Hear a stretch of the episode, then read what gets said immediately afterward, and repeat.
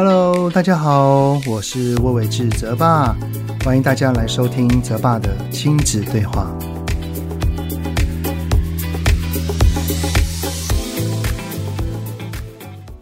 Hello，你们好，我是亲职教育讲师魏玮志泽爸，欢迎来到泽爸的亲子对话。这集 Podcast 播出的当下哦，孩子们应该都已经返回学校，要准备开学了。然后我，我儿子很可爱哦，我我儿子是属于那种只要有点压力啊，或有点担心或紧张的时候，他就会一直那边碎碎念、碎碎念啊。所以我儿子从上周开始啊，他就一直每天那边倒数说：“啊、哦，还有十天啊，离开学还有十天，怎么时间过得这么快？哦天哪，还有七天啊，啊、还有两天啊！”然后就是 murmur murmur 啊。那当然哈，越靠近那个 murmur 的频率就会越高啊。不过我儿子归念归念啊，他该做的事情都还是会把它。做好像是暑假该交的作业啊，呃，书包明天要上学的时候要该该带的东西啊，啊，其实在前两天哈就已经准备好了啊。那我儿子呢，在几天前就跟我要求说，他说他觉得快要开学了，然后想要在暑假结束之前呢，有一个完美的。ending，然后就问我可不可以早一天呢，来个电影之日，就是 movie time。哦，我想了一想啊，因为他们平时啊能盯着三 C 的时间其实没有那么多，所以啊，就在这个礼拜一啊，我们全家就一起待在家里面看了两部电影啊，算是把这个最长的暑假哦来个完美的结束啊。那当然还是希望孩子们他们返回到学校之后呢，这个疫情能够依然保持着稳定啊。不过这还是需要靠学校啊、老师啊，当然家长、我们父母自己还有学生啊，我们四个一起努力跟加油。我在几天前呢就问儿子跟女儿说：“我说我说，哎，那个即将要要回到学校啦，你们的心情怎么样啊？”我女儿说她有点担心，然后我儿子说他是有点烦哦。那烦的事情，那我就不多说了，因为这是他的私事啊。那我相信每一个孩子啊，要回到学校，那个有点熟悉，但是经历了这三个多月，在三四个月啊，又变得有一点陌生的环境，多多少少都会有一些情绪或感受在他的心里产生啊。我相信这种感觉哈，大人也会啊。像是假设我们 work from home，就是在家上班，如果有几个月的大人啊，然后被通知要正式之后，都是回公司上班了，那内心我相信一定也会有一些波动或涟漪嘛。因为你你想啊。平时哦，我们在家上班的时候可以晚一点起来，甚至哈，只要上半身啊有点正式就好，下半身可能就穿个短裤啊等等的。然后现在要回公司上班了，然后可能起床的时间要提早啊，然后要去挤捷运啊或挤公车啊，甚至要开门上路，还可能会遇到塞车等等的这些啊，都要重新的习惯。所以大人会有这种感受，孩子也肯定会。特别是啊，如果我们的孩子是准备要从幼儿园升小一啊，或者是小学毕业了要去高，呃，对不起，要去国中的话哦，这一类，不管是学校环境、老师、同学都会变得不一样的。这个时候，我相信孩子的心情，他那份紧张啊、不安啊，肯定会更复杂。所以呢，我今天想要跟你们聊一聊的呢，就是开学啦。虽然爸爸妈妈可能要放鞭炮哈，但是孩子回到了那个熟悉又陌生的环境，我们该怎么关心他呢？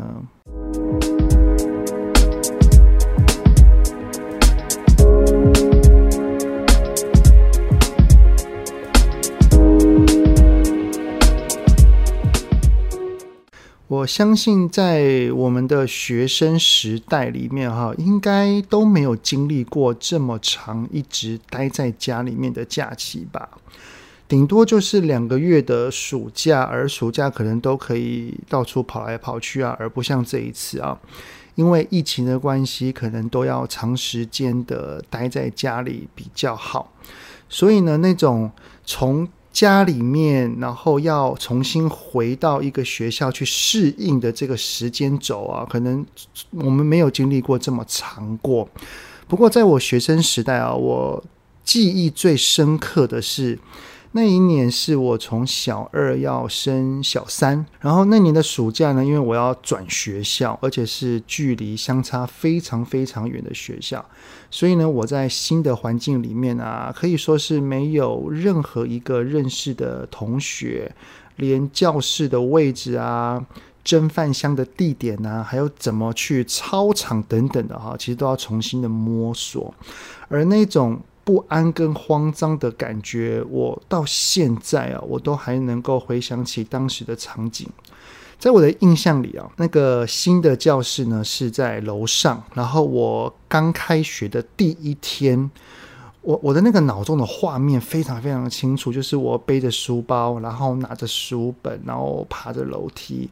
我就记得我我的眼泪一直掉，一直掉，边走边落泪。然后我我现在脑中的那一个好像是电影场景的那种画面啊，就是我低着头，然后泪水呢就一滴一滴的滴到那个鞋子跟楼梯上面的那个样子啊。所以啊，要从一个能放松自在的家里，要再次回到教室。去面对复杂的人际关系，或者是有压力的课业或学习。那我们的孩子，如果哦，他又是一个很在意他人眼光，想要在别人的面前是拥有好评价的那种性格哦，我相信多多少少都会在内心有些压抑的情绪会产生啊。我我我的女儿啊，她在家里面跟是面对我跟老婆的时候，她都是比较自在的啊，比较能够做自己。她会想生气就生气，她会不耐烦，然后她也会因为不想理人，然后会不回话啊等等的啊。但是啊，我我记得她幼儿园的老师有一次就走了出来，然后就放学的时候就跟我跟我老婆说，她说哎呦，你们家的女儿好棒哦！她的脾气好好，我都没有看过她生气耶。所以我就从那时就知道了，我女儿她是一个会在意他人眼光的孩子，她会希望在老师或同学的心中是一个有高标准的人啊。不过我女儿很棒的地方是，她不会为了要迎合他人而委屈自己。只是她会因为有一些事情，然后在学校可能不能够爆发，然后她会先选择压抑自己的情绪。如果呢，我们的孩子他在学校会压抑情绪，没有得到一个适度的抒发，就很有可能会在一个感到自在的地方，像是家里，以及面对一个很安心的大人，像是妈妈。会肆意的宣泄心中压抑已久的情绪，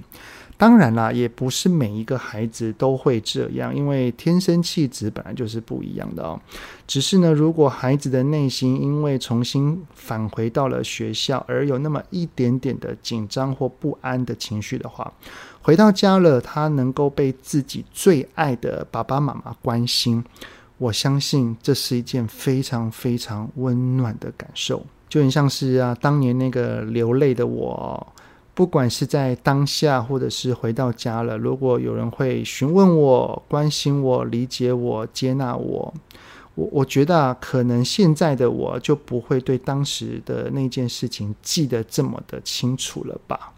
所以啊，当孩子开学之后放学回来了，我们就先跟他好好的、轻松的聊天啊。不管是他是聊开心的事，还是在抱怨什么东西，我们都可以先试着专注的聆听，然后就听他分享。然后接着呢，我们就可以小小的观察一下，观察什么呢？第一个啊，观察我们孩子的神情跟语气。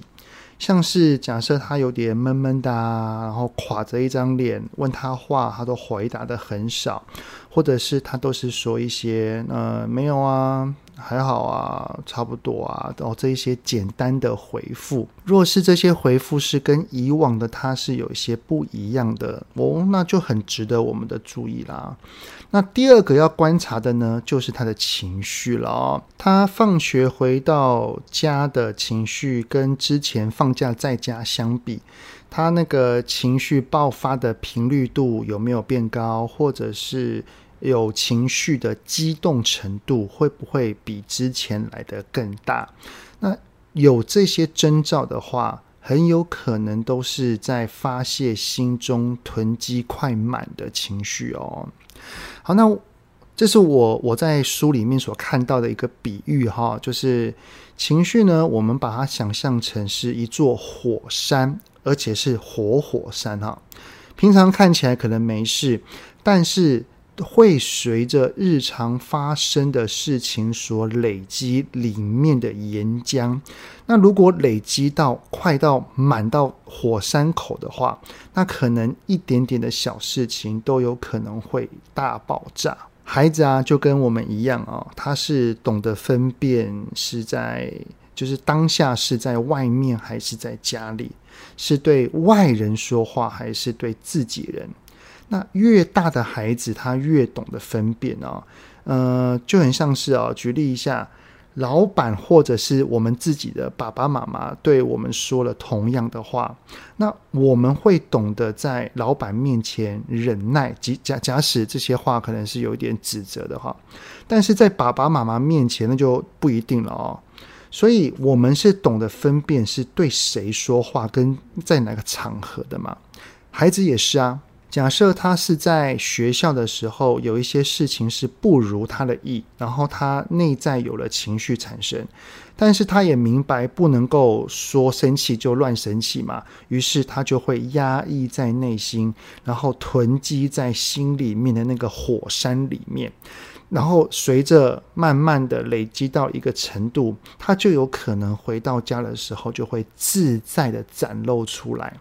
所以当我们呢，观察到孩子的神情、语气，或是情绪的频率度跟程度，都可能在以往哦，在家里面的那个样子是有点不太一样的。那此时我们就可以找个好时机来关心他啦。例如说，等到他情绪爆发完了之后，情绪比较稳定了，比较平稳了，那我们就可以先来问问他说：“孩子啊，你还好吗？你怎么啦？”那可能孩子就会会说，呃，还好啊，没有啊，就那样啊。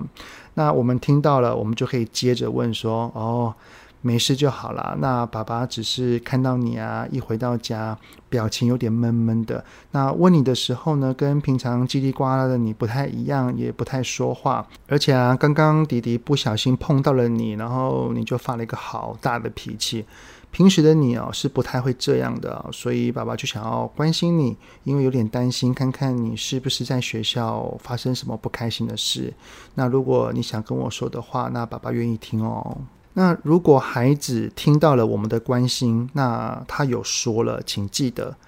对话最重要的是对人的关怀，而不是解决问题啊。所以我们就可以多聆听，听他说话，好好的回应他。也不用一定要给建议或者是分析该怎么做哦，因为有的时候孩子他只是想对我们抱怨而已，而抱怨的当下最希望感受到的就是我们对他的理解，这是我的习惯啦，就是我在聆听孩子抱怨的当下。那如果孩子的这件事情是我觉得需要告诉他一些建议，或者是爸爸一些想法的话，我都会趁他可能讲到一个段落了，我就会问他说：“孩子啊，你刚刚说的，爸爸能够理解。不过，爸爸对于你刚刚的那些事情有不同的看法。那你有想要听听看爸爸怎么说吗？”那如果他可能就是还是有点情绪，或是怎么样的话，他说他不想，那我都接受哦，真的，我说哦好，没关系，那我爸爸就先不说，那我会继续听他说，回应他。那如果我们询问或关心了孩子，而孩子他是不愿意说，他可能会说：“嗯，没有啊，真的啦，真的没有啦。”但是很明显，他呈现出来的就是一副有事情，然后闷在心里的感觉。那此时啊，我们也不用逼问他，特别是越大的孩子哦，像青春期的孩子啊，他可能会比较想要在内心先去琢磨、揣摩，或者是去想一想该怎么做。只要亲子之间的关系的连结度是很深的啊，我们平常会有良好的沟通习惯。我相信该说他一定会说，只是在那个当下，我们可以先来试出我们的善意，那我们就可以跟他说：“好，孩子啊，那爸爸想要关心你，是因为看到你今天的神情有点怪怪的啊，跟平常的你不太一样。如果今天开学没有什么事情发生，那也 OK。”只是啊，爸爸想要告诉你，如果你今天在学校有发生任何不开心的事，只要你愿意告诉我，我都会听，我都会愿意陪着你一起面对的，好吗？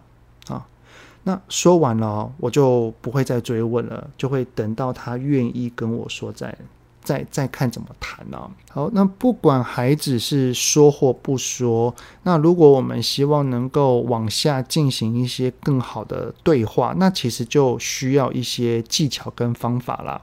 像是有范围的选择题啊，以感受为出发点啊，试着翻译孩子的内心话啊，等等的啊。那这些的方法都欢迎参考我的新书啊，引导孩子说出内心话。里面呢，我还收录了一篇，是我女儿当年刚上小一的时候，她也是一样哦。刚接她放学的时候就笑得很开心，但是一回到家啊，情绪就会有一些比较明显的起伏。我一开始问他，他也是说不知道、没有啊，用这样子的回应方式。然后我就是靠着刚刚几个方法跟技巧引导他，让他慢慢慢慢的把他的心事说出来，我才明白他当时是什么原因在开学的时候是闷的啊。孩子开学啦，那我们就可以在孩子放学回来的时候多多观察他的情绪。但是啊，如果孩子他情绪宣泄的方式是对着我们乱发脾气，也就是说他在学校可能有囤积或压抑了一些情绪在心里，然后一回到家之后就对着我们乱宣导啊。如果他宣导的方式是让我们觉得不舒服的啊，是是难过的，是生气的，请一定要坚定的跟他说这是不对的。因为我觉得父母可以学习如何去接纳孩子的情绪，但是这个界限一定要清楚，就是我们不是他的情绪垃圾桶，这个是一定要让孩子知道的事情。好的，那这就是这一集 Podcast 的内容啦。那我相信啊，一个。长达三个多月来这样子与孩子的相处，搞不好过了几年之后啊，再回过头来看，可以变成一个谈笑风生的话题，说不定还会怀念呢。刚才说啊，你看想当年啊，你看我们因为疫情的关系，然后我们两个在家里面，我们做了哪一些哪些的事情啊？虽然啦。这三个半月以来哦，我还真的是还蛮珍惜的。我们会在家里面做了很多很多的事情，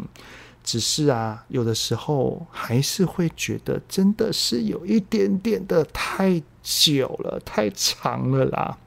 啊，因为我们大人自己的私私人空间跟时间，也因为跟孩子绑在一起而被压缩了嘛。啊，对不对？爸爸妈妈也是需要放风的。好了，那所以现在孩子开学啦，那平日的时间，诶，其实也变成是我跟我的老婆的一些单独的相处时光了哈。那我就可以来好好的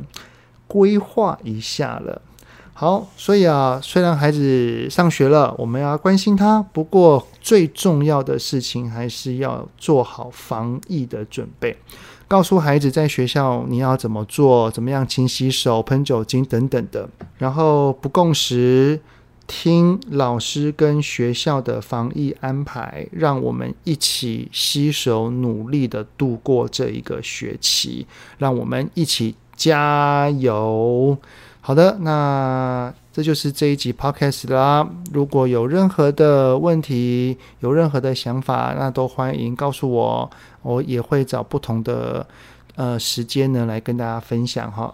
好，那就是泽爸的亲子对话，我们下次再见啦，拜拜，谢谢你们的聆听哦。